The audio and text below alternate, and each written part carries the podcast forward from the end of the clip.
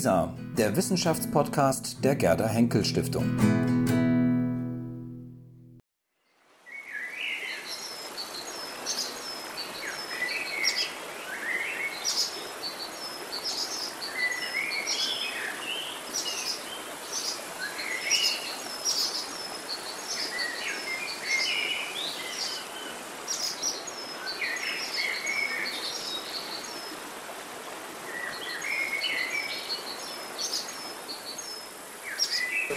Ja, herzlich willkommen. Ähm, heiße Sie ganz herzlich willkommen hier zu uns im Kleingarten unter der Linde 1. Ähm, mein Name ist Georgios Schatzudis, ich bin von der Gerda Henkel Stiftung. Wir sind heute diejenigen, die Ihre Gastgeber hier sind. Ähm, vielleicht sollte ich, einige oder viele Gesichter kenne ich bereits, aber vielleicht sollte ich für die, die zum ersten Mal heute hier sind, ganz kurz nochmal etwas zu der Idee des Projektes sagen. Ähm, ich glaube, es waren die Chefs der drei Stiftungen, Herr ähm, Wimmer, Herr Dr. Hansler, der heute hier auch ist von der Gerda Henkel Stiftung und Herr ähm, Dr. Antes von der Haniel Stiftung, saßen wir mal bei einem Bier beisammen und haben sich überlegt, was, wir eigentlich, äh, was hier eigentlich hier los ist im Stiftungswesen. Äh, Sie kriegen das vielleicht mit. Ähm, viele Stiftungen sind inzwischen sehr prominent äh, in Berlin vertreten mit prunkvollen Bauten, mit ersten Adressen äh, unter den Linden 1, die Bertelsmann Stiftung, wir unter der Linde, die da vorne wächst, 1. Ähm, das ist sozusagen das Kontrastprogramm ein bisschen. Und die Idee war offenbar wohl bei, einem, bei dem einen oder anderen Glas vielleicht auch zu viel, ähm, dass man vielleicht was ganz anderes machen sollte. Ähm, eben nicht so großspurig hier aufzutreten, sondern vielleicht ein bisschen kleiner das Ganze zu machen.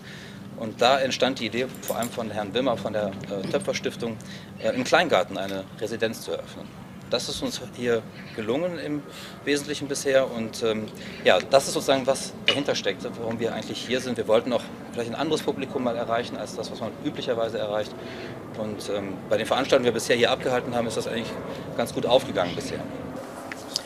Ähm, dann haben wir natürlich überlegt, was machen wir hier in der Stiftung, wenn wir äh, in, im Kleingarten wir solche Veranstaltungen durchführen. Und ähm, dann haben wir lange überlegt, es muss unbedingt einen Bezug zum Kleingarten haben. Ähm, so vielleicht unsere bisherigen Veranstaltungen über Klimawandel gesprochen, Nachhaltigkeit und so weiter und so fort. Aber dann haben wir auch gedacht, es muss ja nicht zwanghaft der Kleingarten sein, einen Bezug geben, es kann einfach auch was ganz anderes sein. Und so ähm, haben wir überlegt, vielleicht können wir auch einfach mal ein paar Projekte vorstellen, die die Stiftungen ähm, fördern, die vielleicht auch ganz interessant sind.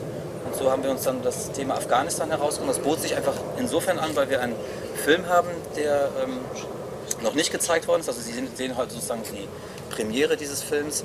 Und ähm, wir haben eine Reihe von anderen interessanten Projekten, die eben auch mit der Stiftung verbunden sind ähm, und die vielleicht auch für den einen oder anderen ganz interessant sein könnten, die mal vielleicht aus einem anderen Blickwinkel ähm, mal zu erfahren und vor allem in einer ganz anderen Örtlichkeit wie dieser hier.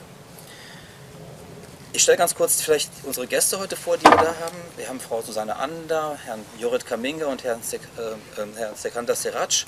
Ähm, beide, also alle drei sind mit irgendwelchen Projekten verbunden. Ähm, vielleicht fange ich mit Frau Ann an. Frau Ann ähm, hat für die Gerda Henkel Stiftung ein Projekt mitbetreut. Ähm, dabei ging es um eine Ausstellung der Bundeskunsthalle, ähm, die Gandara Ausstellung, und es wurden Ausstellungsobjekte aus Afghanistan restauriert. Äh, Frau Ann ist ähm, Architektin, Ausstellungsleiterin der Bundeskunsthalle und ist extra aus Kabul angekommen übrigens. Ähm, sie ist zurzeit dort als Beraterin tätig des afghanischen Kulturministeriums, richtig? Dann äh, Herr Serac, ähm, afghanischer Herkunft, Kölner Architekt, auch ein Projektpartner der Stiftung. Ähm, Herr Serac hat für die Stiftung oder gemeinsam mit der Stiftung ähm, ein Projekt realisiert in Afghanistan, in Kabul. Da geht es um die Restaurierung eines Pavillons im Präsidentenbezirk.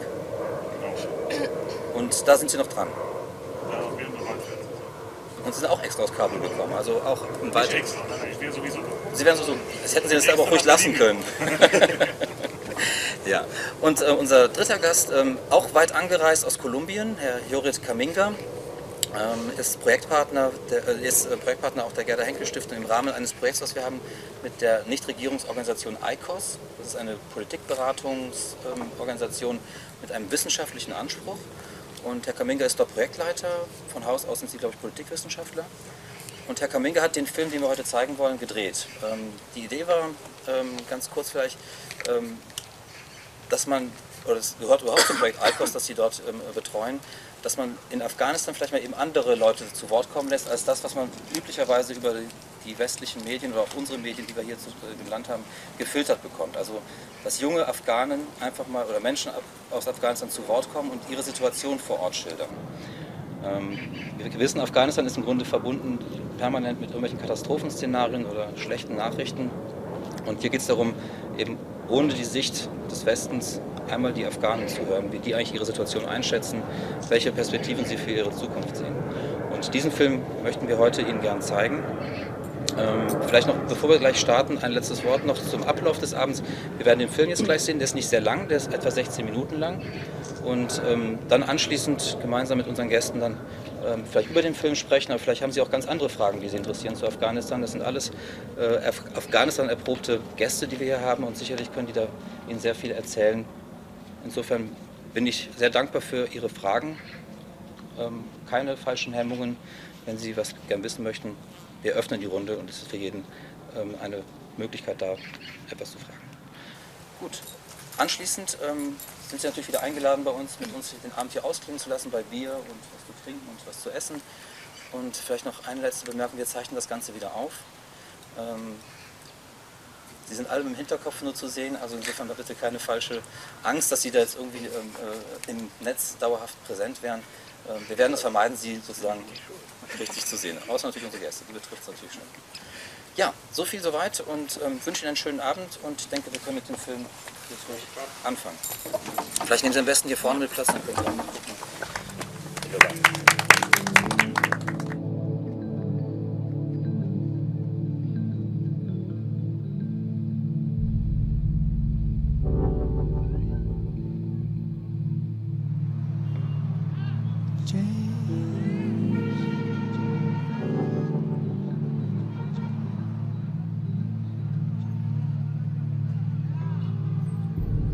change.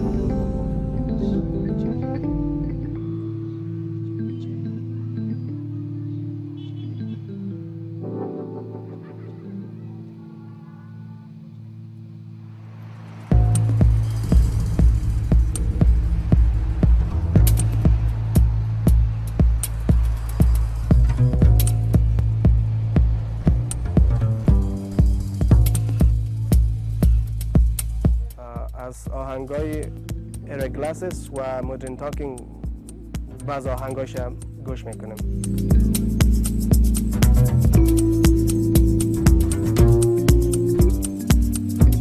بله به اینترنت دسترسی دارم من خودم فیسبوک دارم. از فیسبوک استفاده می‌کنم. و بعض سایت های دیگه اینترنتی معلوماتی باشه چی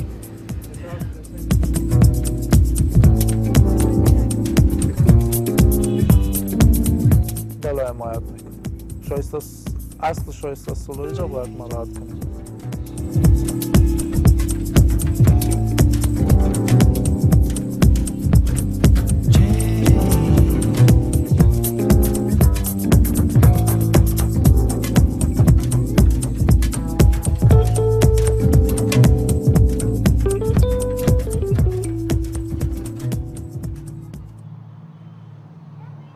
Kabul, Afghanistan Of a total population of 33 million Afghans, 4.5 million are young men of military age. 45% of all Afghan males are under the age of 15. Every year, nearly half a million of these young boys reach military age and face an uncertain future.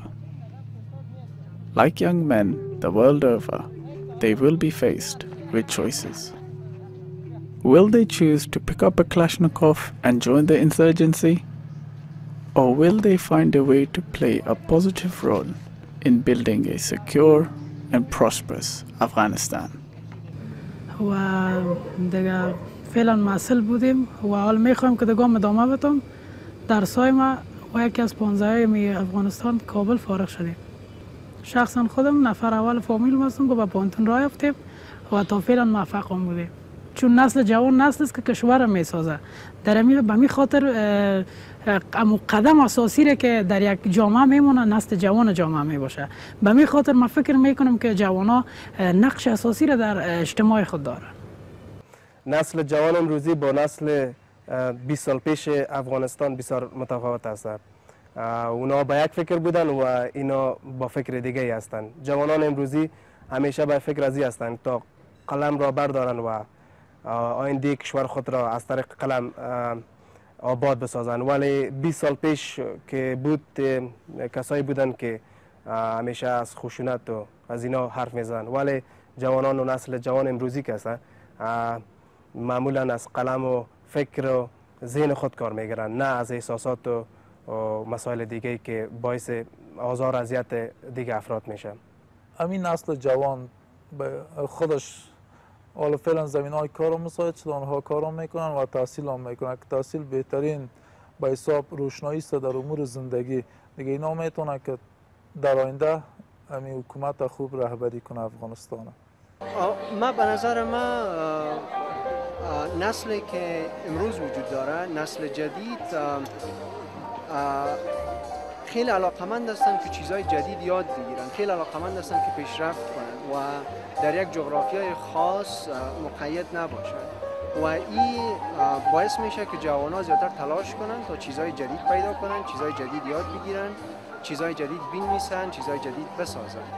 و, و ما فکر می‌کنم اینمی تلاش و جستجو می‌تونه جوانان را به یک پویایی برسانه در چند دهه بعد که افغانستان در کل تغییر Afghanistan is faced with a tight transition calendar. The foreign military forces will hand over full responsibility to Afghan security forces by the year 2014. At present, the Taliban insurgency has a readily available source of new recruits drawn from the ranks of the country's young men. It is therefore vital to consider the future choices of these young men and the environment within which they are making their decisions. انتقال قدرت از نیروهای ناتو به نیروهای خارجی به نیروهای افغان در بعض قسمت های افغانستان خوب به نظر می‌رسه ولی در بعض مناطق افغانستان خوب به نظر نمی‌رسه به خاطر از که ما می‌فهمیم که کشورهای زیادی هستند و که مخالف منافع شخصی کشورمان هستند مثل پاکستان ایران و کشورهای همچو روسیه و چین اینا همیشه می‌خوان مداخله در کشور ما کنند به نظر ما باید تعداد نیروهای ناتو در قسمت مرز ایران و مرز پاکستان کاهش نیابه. ولی بهتر است از طرف شمال قسمت هایی که امن هستند اونا به قسمت هایی که ناامن هستند تا وقتی که مردم افغانستان از این مطمئن نشدیم که امنیت تامین شده باز اون وقت به نظر من بهتر است که انتقال قدرت در اون مناطقی که طالبا و القاعده زی تضیف شدن در اون مناطق باید انتقال قدرت بگیره در غیر از او ما فکر می‌کنم اگه انتقال قدرت صورت بگیره به آینده افغانستان بسیار خطرناک است. قصر دارالمان است که می‌بینیم که در سر جنگا به این وضع رسیده و ما از دولت می‌خوایم که هرچی زودتر اگه بتونه ایره بازسازی کنه چون که یک آثار تاریخی از مهندسی و ساختمان ساختمان افغانستان است. اگر بازسازی شود بهتر خود بود. بله حتما مثبت فکر می‌کنیم. چرا که بالاخره افغانستان رو به ترقی است و رو به آرام شدن است. انشالله در آینده نزدیک آرامی و امنیت اصول میاد در مملکت ما و زمینه تحصیلات زمینه کار و همه چیز بر ما فراهم میشه و خوب فکر می‌کنیم در مورد آینده مملکت ما. وقتی که ما خبرهای خراب میشنم از خصوصا در افغانستان که میده اینجا این شد اینجا شد و اینجا طالبا سر بریدن که واقعا بسیار خفه میشم وقتی که میشنم که یک فابریکه در یک ولایت اعمار شد سرک اعمار شد باز واقعا خوش میشم But this generation of young Afghan men is often neglected by the international community, and the focus is more often placed on the military aspects of the current challenges in Afghanistan. Having worked on the ground in Afghanistan since 2005, ICOS believes that assessing the opinions and attitudes of young Afghan men will allow the Afghan government and the international community to focus more on this essential group and to empower them to become leaders of a peaceful and prosperous Afghanistan. پیام می است که یک کم فراتر از اون چیزی که براشون گفته میشه فکر کنن. مثلا در خارج از افغانستان همیشه گفته شده که افغان ها همیشه جنگجو بودن و همیشه ویرانگر بودن و هیچ وقت قدرت تفکر نداشتن. ما, ما پیام برشانی است که یک کم فراتر فکر کنن از او و افغان ها را من حیث شهروندای دنیا قبول کنن و بعد صادقانه برشان گوش کنن. و مطمئنا نسل که ما هستیم چیزای خیلی جدید بر گفتن داریم. یعنی ما نه تنها برای آبادی و بهبودی افغانستان فکر می‌کنیم بلکه برای بهبودی و آبادی دنیا در کل فکر می‌کنیم. پس چه خوب است که اونا صدای ما را بشنون و افغان های واقعی را درک کنند نه اون افغان هایی را که از طریق رسانه ها می‌شناسند ما در یک کلام خلاصه می‌تونم میره بگویم که جوان افغان یک جوان است که زاده نسل جنگ زده است و واقعا از جنگ خسته هستیم. امروز ما می‌خوایم میره بر دنیا نشان بدیم که اگر جوان افغان تانست که خراب بکنه وطن خود در زمینه بازسازی و در زمینه رشد استعدادها هم بسیار زیاد جوانایی داریم که با شکو و جمال تمامش می‌تونه که استعدادهای خود تبارز بده. و دی منطقه که می‌بینیم یک خرابه است. ما می‌تونیم این خرابه را به شکل بسیار عالی و خوبش بر دنیا هم نمایش بدیم. با وجود از که فرصت های بسیار زیاد اندک و زمینه بسیار زیاد محدود برای جوان افغان مساعد است و در اکثر جایا حتی مساعد نیست. باز هم تانستیم که با همی زمین خاکی و با همی خرابی ها بتونیم که استعدادهای خود رشد بدیم و برای دنیا نشان میدیم که جوان افغان قابلیت از داره که می‌تونه در هر عرصه چی عرصه تحصیل باشه چی عرصه ورزشی باشه So in 2009, ICOS began to focus on this new generation. ICOS identified the under 30 male cohort as critical to the country's future stability security. جوانانی هستند که می‌خوان افکار خود را در حکومت شریک بسازند ولی زمینه برشان مساعد نیست که جوانان فکر و ذهن و یعنی ویوی که دارن به حکومت او را ارائه بدن ولی همیشه حکومت یعنی قدرت حکومت دست کسایی است که جوانان را نمی‌گذارن که تا نظر خود را با اونا افکار با نظر خود با نظر اونا هماهنگ بسازن و در آبادی کشور یک یک قدمی را بردارند. ارتباط به انتخابات را بگویم که انتخابات خودش یک زیربنای دموکراسی در یک کشور است. خصوصا در جوان سوم کشورهای رو به انکشاف بعض مشکلات رو رو به دموکراسی مفته از خاطر که اینا دموکراسی را تجربه می‌کنن چی می‌کنن؟ دیگه باختر از انتخابات حق هر شخص است که باید رای بده خب خصوصا در افغانستان فکر می‌کنم در حدود 8 سال یا 10 سال است که دموکراسی نوادی نمیشه و وقتی از بعض مشکلات است و مردم ما باید تحمل داشته باشه حق را به حساب تعیین کنه رای بده از قسمی که ما شنیدم در تظاهراتی که به نام بهار سبز کشورهای عربی نامیده شده از اونها حمایت می‌کنم به خاطر از اینکه در هیچ کشور دیکتاتوری خوب نیست باشه و حق همیشه پیروز است و یک روز نه یک روز اتفاقات همچون در کشورها میافتد که اونا دیکتاتور و بالای مردمشان ظلم کنه. اتفاقات از این اتفاقات ما جدا حمایت می‌کنم.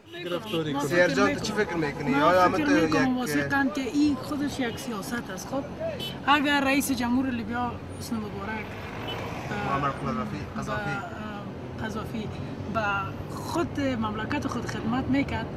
به این حالت نمی‌رسم و که از خود خود در پشت از یک نفر کلان یا کشورهای خارجی است که سبب شده خود کشورهای خارجی قسمی که ناصر جان گفت او وقت می‌کنن مایی می‌گیرن. قسمی که فعل ما شما می‌بینیم در افغانستان می شکل جریان داره. خارجی ها با خود فیصله می‌کنن. چرا در بعض از بعد ما فکر کنیم در بعض از مناطقی که خیلی مهم است مانند کوهای ما هست.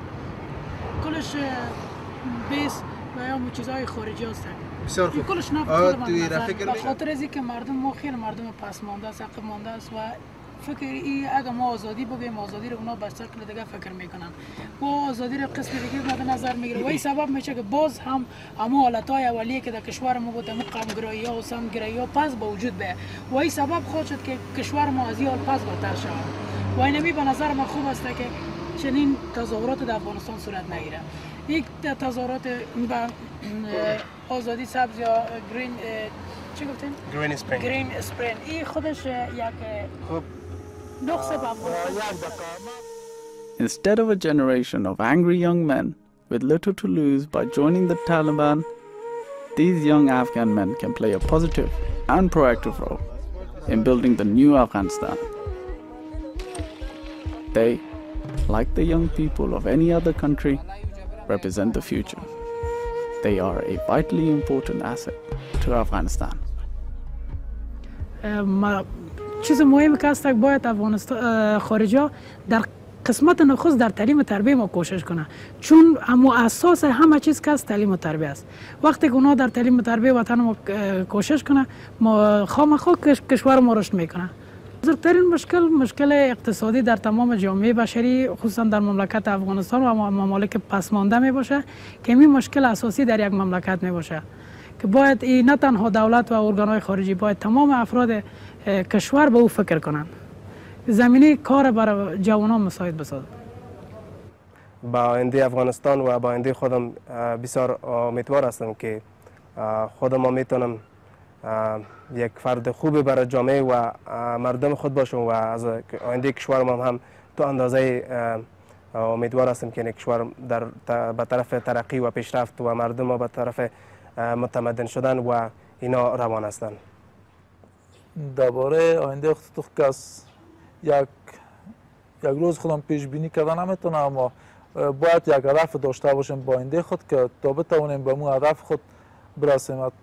بله امید دارم امیدوار خو خواهم هستم به خاطر از اینکه که ما در مملکت زندگی می‌کنم کشورم است و می‌خوایم که کشورم مانند کشورهای دیگر رشد و پیشرفت داشته باشه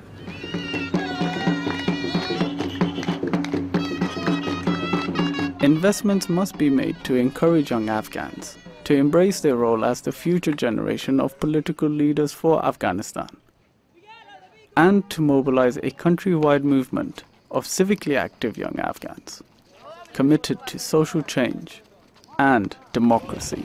اومده که بازایی بگیرم دست و دامانت دستی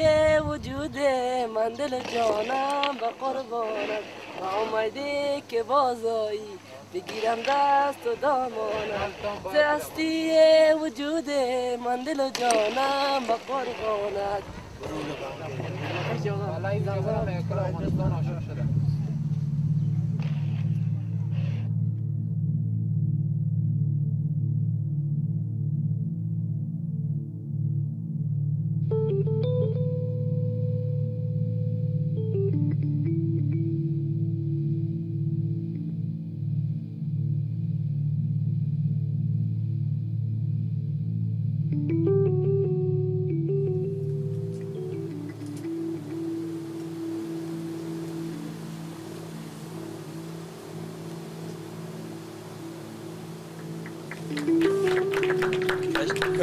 Gäste einfach mit nach vorne kommen, dann können wir uns direkt in die Diskussion stürzen.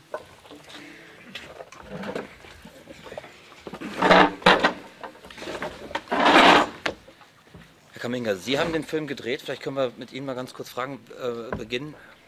Ähm, als Sie den Film gemacht haben, haben Sie direkt diesen Namen Angry Young Man schon im Kopf gehabt oder haben Sie diesen Film sozusagen erst oder diesen Titel erst nachdem Sie den Film oder die Interviews geführt haben, ähm, sind Sie erst dann darauf gekommen? Ähm, nein.